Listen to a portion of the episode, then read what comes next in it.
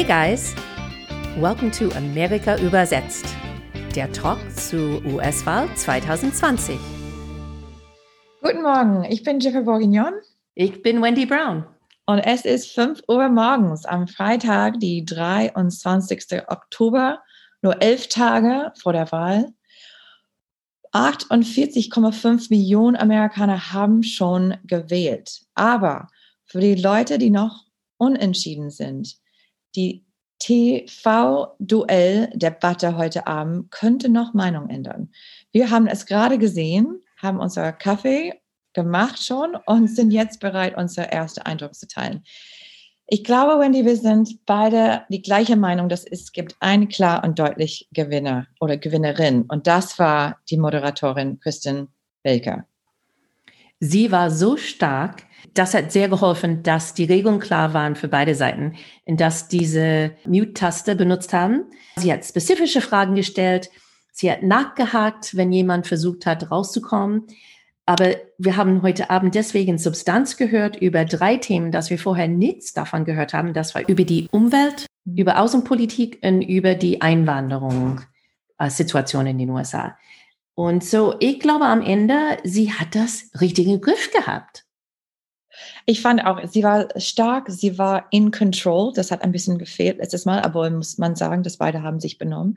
Aber sie hat auch so immer Follow-up, ähm, Nachfragen gemacht und, und nicht nur ihre vorbereitete Fragen gestellt. Es fließt, fand ich auch ein bisschen schneller. Ich meine, sie ist, sie hat nicht so lang bei einem Thema äh, geblieben und deswegen war das auch interessant. Und wie du gesagt hast, so viele verschiedene Themen, die wir noch nicht diskutiert haben. Und das war super. Und wenn dann Trump versucht hat, ähm, immer weiter etwas zu debattieren oder eine komplett andere Thema anzusprechen.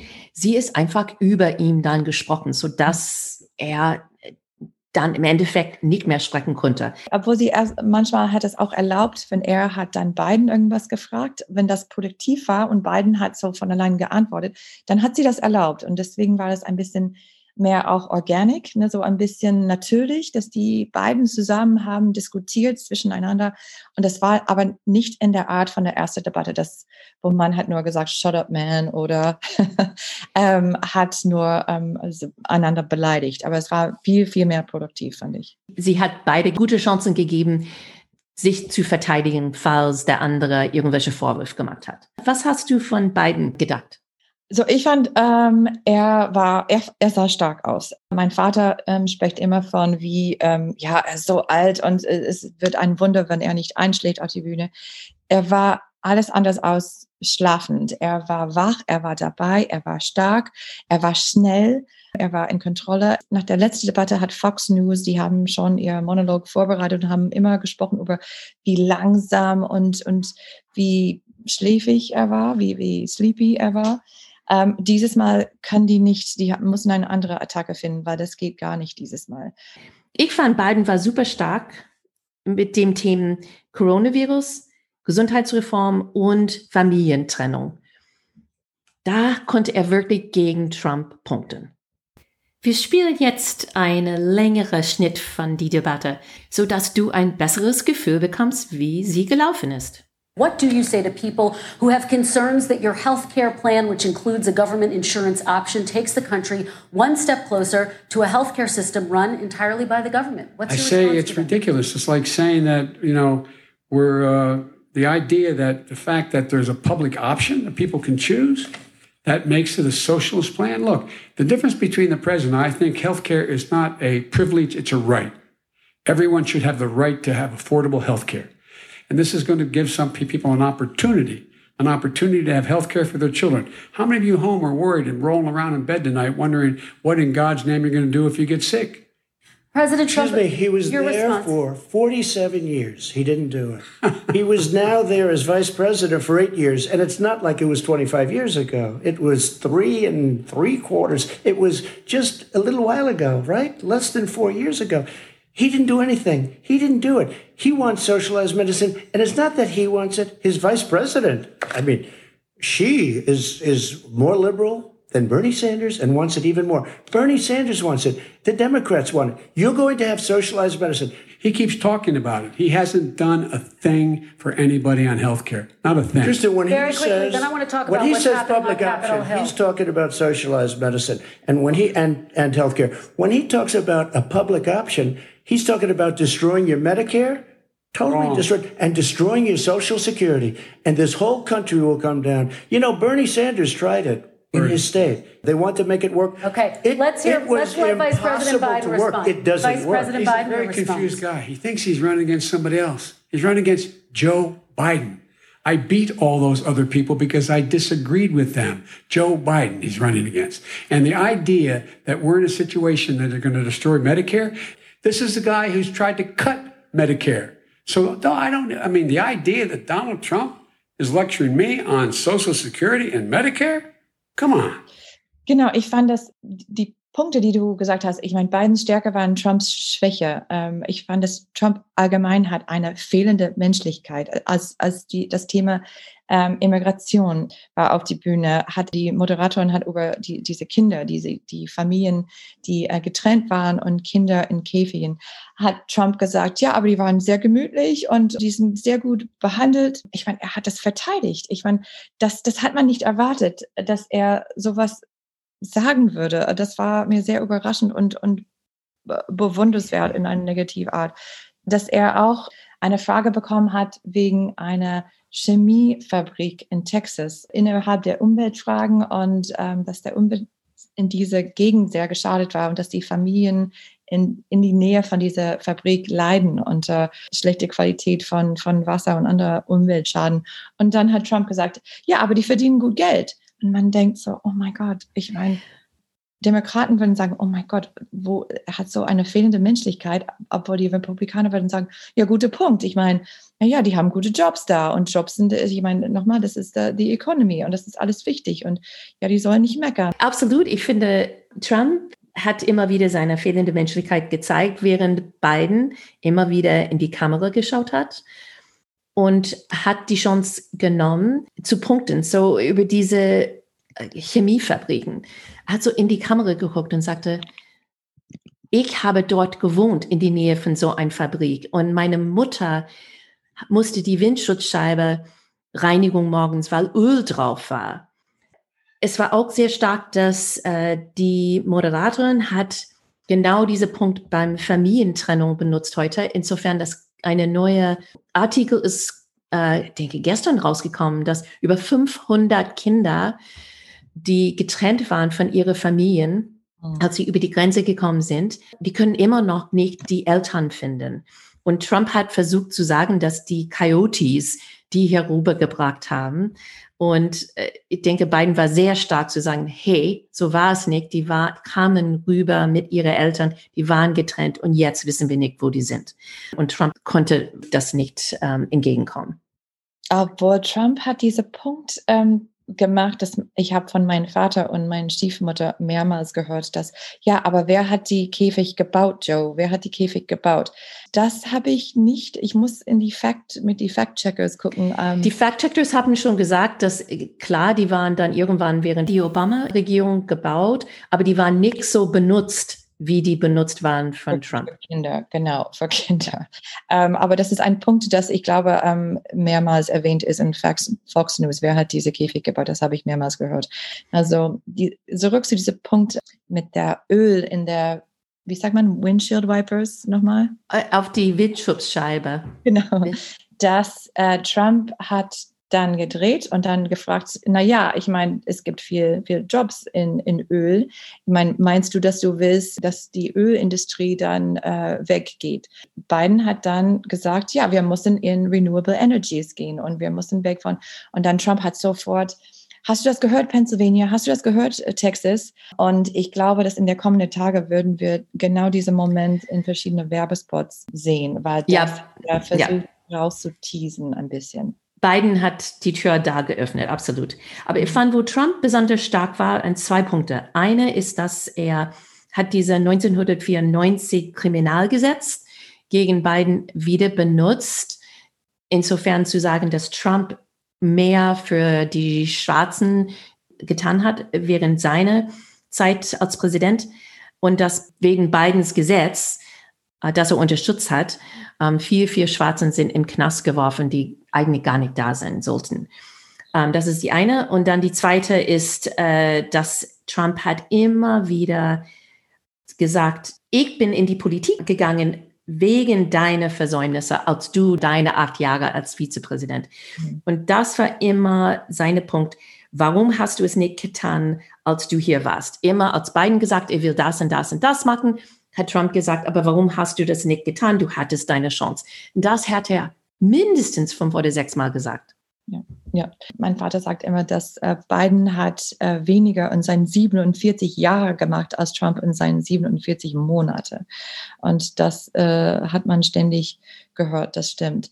Ich finde, Biden könnte so ein bisschen zurück gegen Trump mehr kämpfen an diese ähm, Criminal Justice Reform Punkt. Er hat das verpasst. Er hat ja. die, seine Chance verpasst. Er hat richtig, das, ähm, ich fand das echt eine der, der, der meist verpasste Chance des Abends. Der, der Frage war über The Talk. Und das ist irgendwas, das wir schon diskutiert haben. Wenn ihr das hören will, ein Interview mit meinem Stiefvater, der äh, schwarze Amerikaner ist und hat von der Talk erzählt. Das ist eine Rede, das schwarze Eltern haben mit ihren Kindern, besonders ihre Söhne, und ähm, wie sie sich äh, benehmen soll, wenn die Polizei da sind.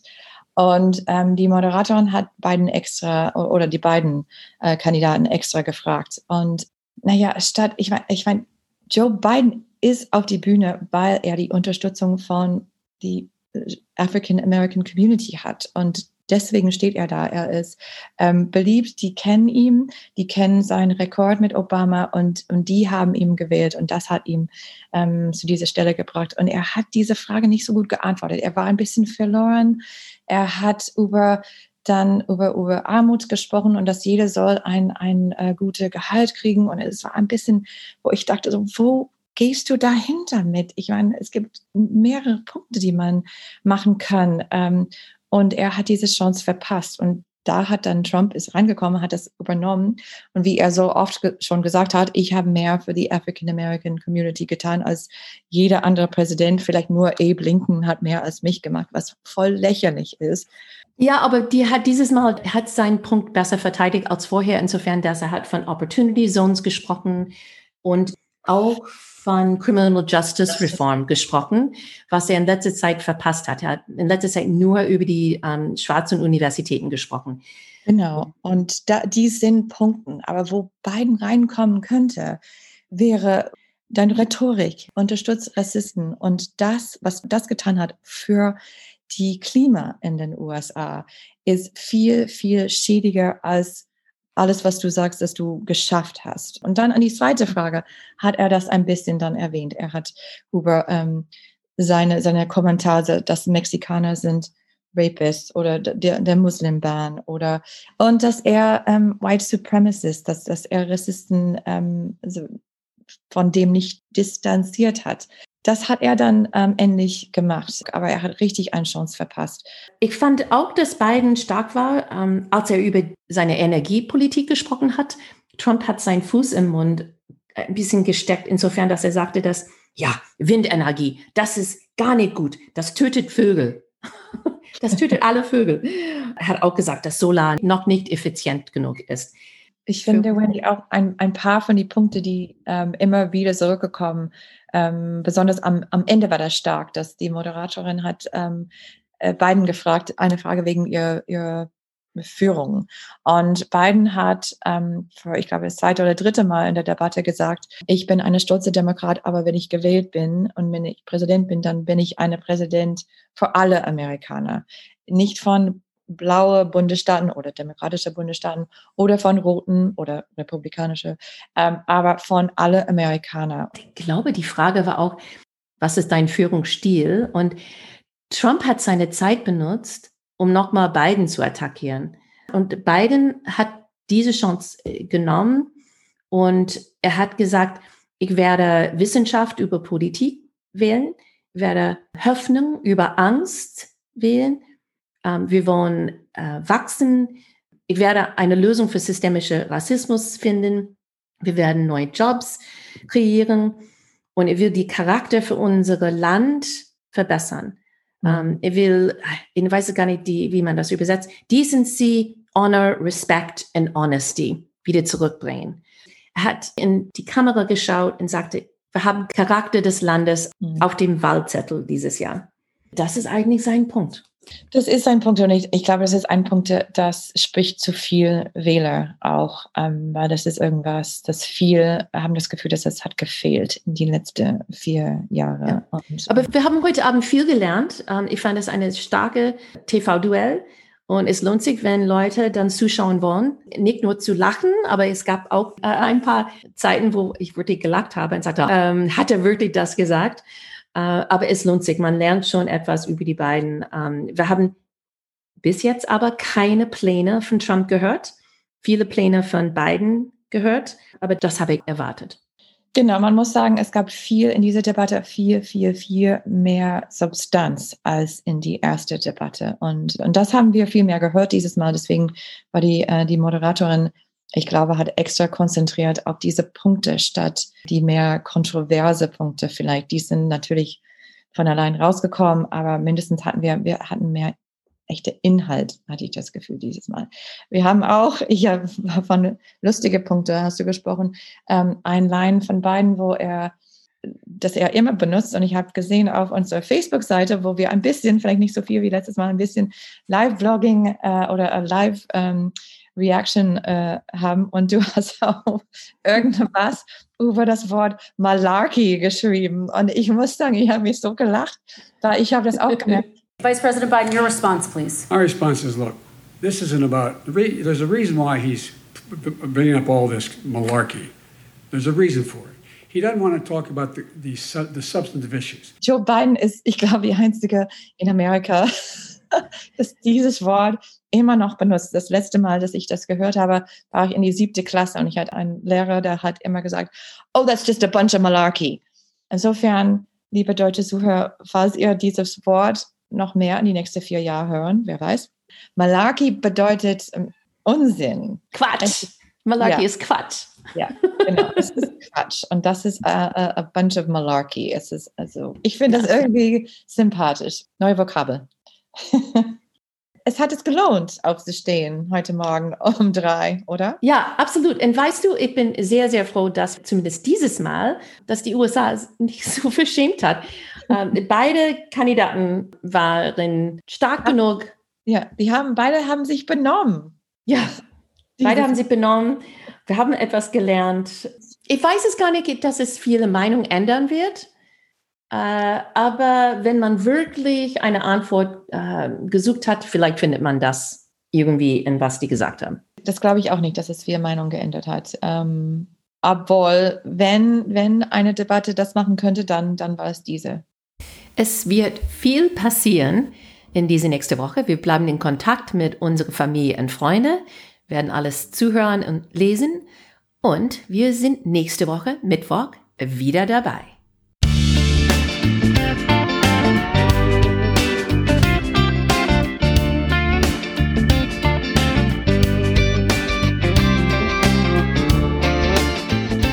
Übersetzt ist ein Projekt von Wendy Brown und Jeffrey Bourignon. Original Music von der sehr talentierten Reha Omayer. Danke, dass du mitgehört hast.